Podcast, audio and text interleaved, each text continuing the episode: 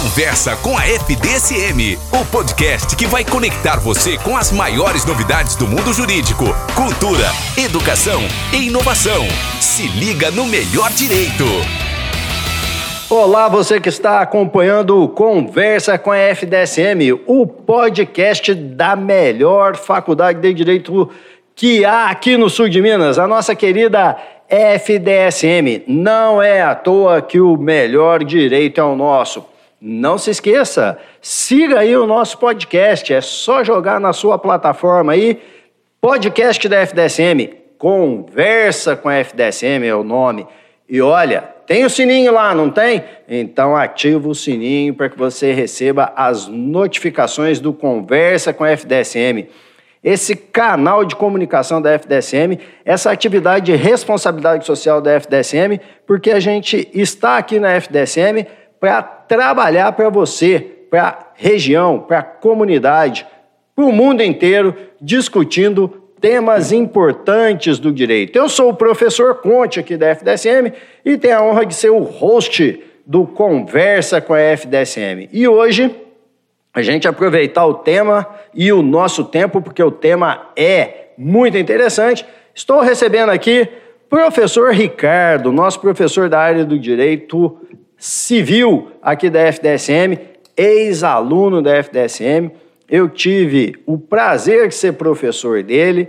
Hoje ele é meu colega aqui na FDSM. O professor Ricardo tem uma formação acadêmica muito forte. Ele fez mestrado aqui na FDSM, foi nosso bolsista na Universidade de Coimbra, lá na Faculdade de Direito da Universidade de Coimbra. O primeiro bolsista da FDSM sim, num intercâmbio sim. com a Universidade de Coimbra é doutor em Direito na área do Direito Civil. Ah, ele vai falar onde que ele fez o doutorado e vai fazer a primeira interação dele com a gente. Bom dia, Conte. Estou falando bom dia aqui para você, mas para os nossos ouvintes, pode ser bom dia, boa tarde, boa noite, o horário que for mais adequado aí, né? É, que o nosso ouvinte estiver nos acompanhando. É, fico muito honrado de estar aqui participando né, dessa conversa, desse novo canal de comunicação é muito bacana, muito eficiente. Eu sou um ouvinte assíduo de podcasts, sempre gostei muito. E é aquela coisa, né? Você está lavando louça, está indo de carro para algum lugar, você está viajando ou eventualmente não fazendo nada, você pode ouvir ali, participar e, e aprender mais a respeito de um determinado tema. É, então, acho muito válida essa iniciativa, fiquei muito feliz de, de poder participar. É, você tinha comentado do doutorado, Conte. O doutorado eu fiz no Mackenzie, é, a área de concentração do Mackenzie é Direito Político e Econômico, mas o meu trabalho é um trabalho de direito civil a respeito da função social da sucessão.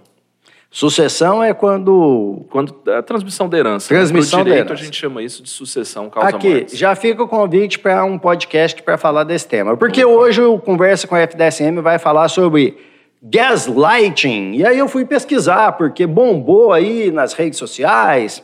Parece que teve um problema no BBB a respeito do gaslighting, né? Manipulação seria a tradução literal do gaslight, né? Eu peguei aqui uma cola, um tipo de abuso qualificado pelo manejo psicológico da vítima, de forma a levá-la a desconfiar das suas percepções, lembranças e, em casos extremos, da própria condição mental dela. Negócio pesado, hein, Ricardo? E aí eu quero que você me explique a aproximação do direito com gaslighting e comece a falar a respeito da Nossa, questão excelente. aí. É, o tema ficou é, em alta agora nesses últimos dias aí. Teve um participante do BBB é, que aparentemente, né, é, praticou esse tipo de manipulação com uma outra é, colega lá de jogo e aí esse tema veio à tona. A tradução literal mesmo é luz como se fosse uma luz de gás, né? E isso é esse termo é por conta de um filme, filme antigo dos anos 40, chamava Gaslight, né? Luz, luz de gás. E no Brasil ele foi traduzido como A Meia Luz. Hum. Era um filme com a Ingrid Bergman e, e a história, o enredo do filme era um casal. Ela tinha muito dinheiro, mas era uma mulher frágil. É, né, naquele período dos anos 40 em que a mulher não tinha aquele pleno acesso à sua independência, ao mercado de trabalho, etc. E o marido, ele manipulava as percepções da esposa sempre sugerindo que ela estava louca. Então, não, mas você não deixou isso aqui, você está louca? Não, mas você não falou isso, você está louca. O Ricardo, meia-luz que... tem a ver com isso, então? É, é de uma forma não tão direta, é meio sutil, isso, é velado, por isso né? Ah. Meio velado, aquela coisa, aquela ameaça. O disfarçado, disfarçado. O disfarçado. Exatamente. Então, a, a tradução buscou é, dar essa, essa referência do filme essa aí. referência. E, e aí, assim, isso acabou se tornando um nome para o abuso, né? É então, part... gaslight é um abuso, é vamos um deixar abuso. claro aqui. É Exatamente, um abuso. É uma forma de abuso. Velado ou disfarçado, mas é um abuso. Um abuso e, consequentemente, uma forma de violência. E, normalmente, essa forma de violência se dá no contexto de uma relação conjugal, de uma relação convivencial. Então, né, para o nosso ouvinte leigo aí, quando eu falo relação conjugal, duas pessoas casadas. Relação convivencial, duas pessoas em união estável. Então, contextos familiares propiciam, às vezes, determinados abusos, determinadas violências específicas. Então, por isso a gente tem legislação própria e nomenclatura própria. É, a partir do momento que a gente dá nome para as coisas, aí elas ganham visibilidade, elas ganham repercussão, elas passam a ser é, percebidas e, consequentemente, isso viabiliza também um, uma atuação do direito para impedir, para minorar ou para, pelo menos, é, diminuir as consequências desse tipo de abuso.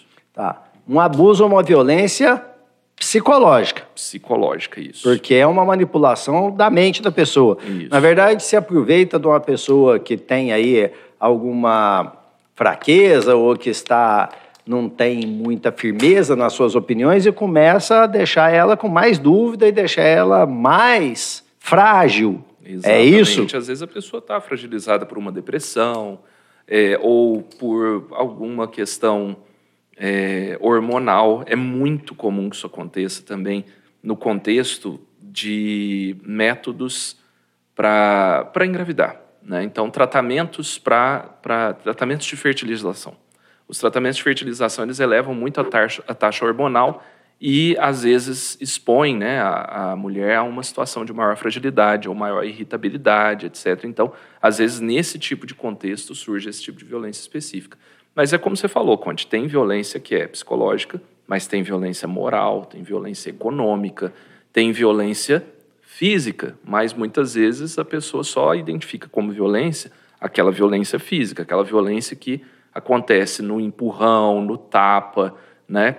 E não é só isso. Né? Existem várias outras que se manifestam nesse contexto familiar. Beleza, você falou aí da questão hormonal, mas o gaslighting acontece da mulher com o homem também. Não tem essa divisão, é o homem só que pratica contra a mulher. Ótimo. É o que está acontecendo, nisso, né? Porque isso aí me dá a oportunidade de explicar várias outras coisas. É, Para o direito, é lógico que pode existir violência física, moral, patrimonial, econômica e também psicológica, tanto do homem para a mulher como da mulher para o homem. E em é, conjugalidades de pares do mesmo gênero, né? então, dois companheiros, dois cônjuges ou duas companheiras, né? duas esposas, também pode haver esse tipo de, de manipulação. No entanto, estatisticamente falando, é mais comum a, a violência é, dirigida do homem para a mulher estatisticamente falando, é mais comum esse tipo de violência dirigida do homem para a mulher. E é tão mais comum estatisticamente que isso gerou uma legislação específica, que é a Lei Maria da Penha. Então nós não ignoramos... Você está falando de violência de maneira geral. De maneira geral. Não, não... Exatamente. Daqueles tipos todos que você falou. Né? Todos esses tipos, eles são... É, é... Cuidados pela Lei Isso, Maria da Penha, porque acontece Penha. mais do homem contra a mulher. E acaba que o foco é mais esse. É, outra coisa que a gente pensa quando está no contexto de uma relação familiar é em relação também aos filhos, né? Mas as violências específicas com relação à criança, ao adolescente, elas já são alvo de outro, outra legislação, né? que é a lei é, do Estatuto da Criança e do Adolescente mas também pode haver e pode ser percebido. O bom aqui do forma. direito e do Conversa com a FDSM é isso, né? Já tem acho que uns 18 temas para a gente gravar outros podcasts aqui. Moçada, e vocês que estão acompanhando, não esquece do sininho, hein? Conversa com a FDSM, você que está acompanhando aí, Fique esperto, porque você vai ter criança e adolescente, a questão da violência, nós já falamos aqui da sucessão com o Ricardo, nós vamos ter aqui carreira jurídica, que o Ricardo vai falar com a gente da carreira de professor pesquisador. Então vamos continuar isso, estava falando da Lei Maria da Penha, isso, só para lembrar a moçada de acompanhar. Isso é ótimo, porque, Conte, isso dá repertório para os nossos alunos e dá repertório também para qualquer estudante, né, que, que ouça Não, até porque está na sociedade, está acontecendo. E o ouvinte nosso aí, quem acompanha o podcast, que não é do direito, mas ele está entendendo, eventualmente Exatamente. pode estar sabendo ou vivenciando uma situação dessa. Isso, é um serviço social hum. de conscientização. E, assim, é, a nossa sociedade hoje em dia é muito polarizada. Tem muita coisa que quando a gente fala, vem mil dedos apontando, ah, mas você falou isso, você falou aquilo outro. E uma coisa que é, é bastante é, acalorada nessas discussões é a questão de gênero. Então é sempre bom reforçar esse aspecto. A Lei Maria da Penha ela tutela especificamente a mulher no contexto da violência doméstica. Como vítima da Como violência vítima doméstica. da violência doméstica. Tá bom, então, então vamos voltar lá no gaslighting para a gente ficar focado no tema. É, como que o direito se relaciona com essa questão do gaslighting? É porque vai ter uma denúncia? É porque o vizinho soube e comentou? É porque a própria vítima percebeu? Independente do gênero aí, como é que o direito e o gaslighting estão ligados e por que, que a gente está falando disso aqui? Certo, então já vamos direto no ponto. O direito pretende é, combater a violência doméstica, seja ela de qualquer tipo, inclusive a violência psicológica, através dessas manipulações. Como que isso vai ser feito? Isso primeiro precisa da percepção da vítima, ou percepção daquelas pessoas que estão no entorno da vítima. E normalmente as pessoas só associam violência com violência física. Então, o primeiro ponto é esse: entender que existem outros tipos de violência que não apenas a violência física. Tô lá na Páscoa agora, as famílias, os amigos vão se reunir, né? Não dá para comprar bacalhau porque está muito caro, né? É só para o pessoal contextualizar, nós estamos gravando aqui numa época de Páscoa, isso, por isso que eu é. aproveitei a referência. Mas vamos lá, reunião de família. E eu tô vendo um parente falar assim para não importa para quem seja, para a filha adulta dele, para o filho adulto dele, a conversa está acalorada, estamos falando de não, isso aí está errado, não, você não sabe nada disso, não, você é muito novinho, você não entende disso, isso aí, a sua opinião não conta. É o gaslighting que está rolando? Olha, é, é, muito sutil, né? A, a questão é muito sutil. É, o, o gaslight mais explícito seria aquele assim, conte, você tem certeza disso que você está falando? Conte, você é louco você não está batendo bem. Ou então você sai. Aí aqui, eu começo a duvidar daquilo que eu sinto ou sei. Vai ali resolver alguma coisa. Enquanto você está lá, eu tiro o seu celular do lugar e escondo em outro lugar. Você fala, mas eu deixei meu celular aqui. Não, você não deixou seu celular aí. Será que você está bem? Você está dormindo bem? Então, olha só, a Começa sugestão, a tá, sugestão, sugestão gradual de que você não está bem, que você não está equilibrado, para você começar a duvidar e aí isso se torna uma manipulação, porque eu estou sugerindo algo e você está gradativamente absorvendo isso e eu vou tornar isso uma verdade, isso que eu estou sugerindo, já que eu estou o tempo todo colocando você nessa situação. Então, o, o, a percepção na, na realidade seria essa. Né? É difícil, às vezes, para as pessoas que estão em volta perceber isso. Às vezes isso acontece só no, no, na intimidade ali do casal, nessas pequenas sabotagens do dia a dia, mudando as coisas e dando essas sugestões. Mas você não está bem, nossa, mas você não parece bem hoje. E, e a pessoa assim pode usar isso de forma intencional para se aproveitar do parceiro, do amigo, da outra pessoa. Tipo, eu quero que ela assine um documento para mim, eu quero que ela transfira uma propriedade para o meu nome. Sim. é certeza. uma estratégia? Esse é o contexto do filme, inclusive. Porque o sujeito ele pretendia é, ter o, o domínio, domínio da riqueza da esposa. da esposa. Tá. Então, ó, quando você não está muito bem, não, eu acho que você devia. Ó, eu vou te ajudar. Vou deixar uma procuração aqui e aí você assina porque eu posso te ajudar em qualquer contexto. Olha só. Então, nesse tipo de situação, a gente perceberia ali uma violência específica desse tipo aí do gaslighting. Tá, e aí a vítima percebeu. Depois de perceber, o que, aí, que, a vítima pode que que ela faz? A pessoa só vai buscar ajuda para aquilo que ela realmente percebe, para aquilo que ela sabe que é uma violência e para aquilo que ela sabe que existe ajuda específica. Então, a partir desse momento, ela poderia buscar uma medida protetiva. Então, qual que é o, o caminho para obter isso? E até uma delegacia, existem delegacias especializadas na mulher é, contra a violência doméstica, etc. Então, você teria um atendimento, né, a vítima teria um atendimento é, que não a exporia tanto a situações de dúvida, de mas será que é isso mesmo? Ou seja, novamente passar por um constrangimento, outra situação. Até reforçar esse ou sentimento. Reforçar aquele sentimento, reforçar aquela percepção. Exatamente. E eh, a partir dessa procura, a delegacia vai eh, tomar o termo de tudo aquilo e o procedimento seguinte é a concessão de uma medida protetiva. Essa medida ela pode impedir que esse cônjuge abusador é, ou companheiro abusador, ou ex-companheiro abusador, ou ex-cônjuge abusador se aproxime daquela pessoa, entre em contato com aquela pessoa, dando então assim o, o espaço, a oportunidade para que ela se afaste daquela forma de violência. Outro caminho possível, que não esse da delegacia, seria possivelmente tomado pelo advogado. Existe uma cautelar específica que é a cautelar de separação de corpos. Outro tema bom para podcast, Conte. Todo aí reservado, gente. Olha o sininho, não esquece lá. Conversa com a FDSM. Ativa o sininho lá que você vai ficar sabendo de todos os temas que nós vamos discutir aqui. Muita gente fala assim: ah, eu já estou separado de corpos.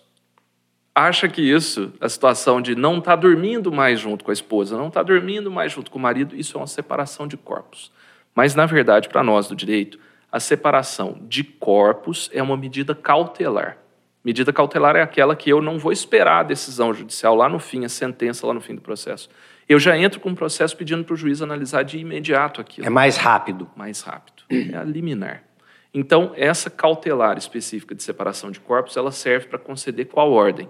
Saia de casa e aí a pessoa vai lá com o oficial de justiça retirar os seus pertences e vai ser afastada do lar. Né? O, o, o cônjuge abusador vai ser afastado do lar. E aí ele vai se virar para onde ele vai ficar, onde ele vai morar, ele vai poder tirar as coisas dele, acompanhado do oficial de justiça, e vai embora. E aí segue o processo para tomar a decisão ao final, o que, que vai acontecer. Seria um processo de divórcio ou de dissolução da união estável. É, e se houve algum outro tipo de, de consequência desse abuso, poderia se buscar uma indenização, uma reparação por conta disso ou até desfazer alguma coisa. O caso lá Isso. da procuração, cancela a procuração sim. e o que foi feito com aquela procuração pode reverter? Dependendo, pode ser revertido sim. Dependendo Mas sempre no de... contexto de um processo judicial. Dependendo do contexto do processo judicial que demonstre que aquele negócio não foi, é, aquele negócio da procuração não foi celebrado com uma vontade livre e genuína. O negócio está dizendo uma venda de um patrimônio, um contrato, tá. isso, exatamente. Beleza. Ô, Ricardo, e, e, no que aconteceu lá no BBB, como é que fica? Qual que seria o caminho para resolver? Porque levantou a polêmica. O rapaz fez o gaslighting lá com a, o abuso psicológico com a colega dele de confinamento. E aí? Sim.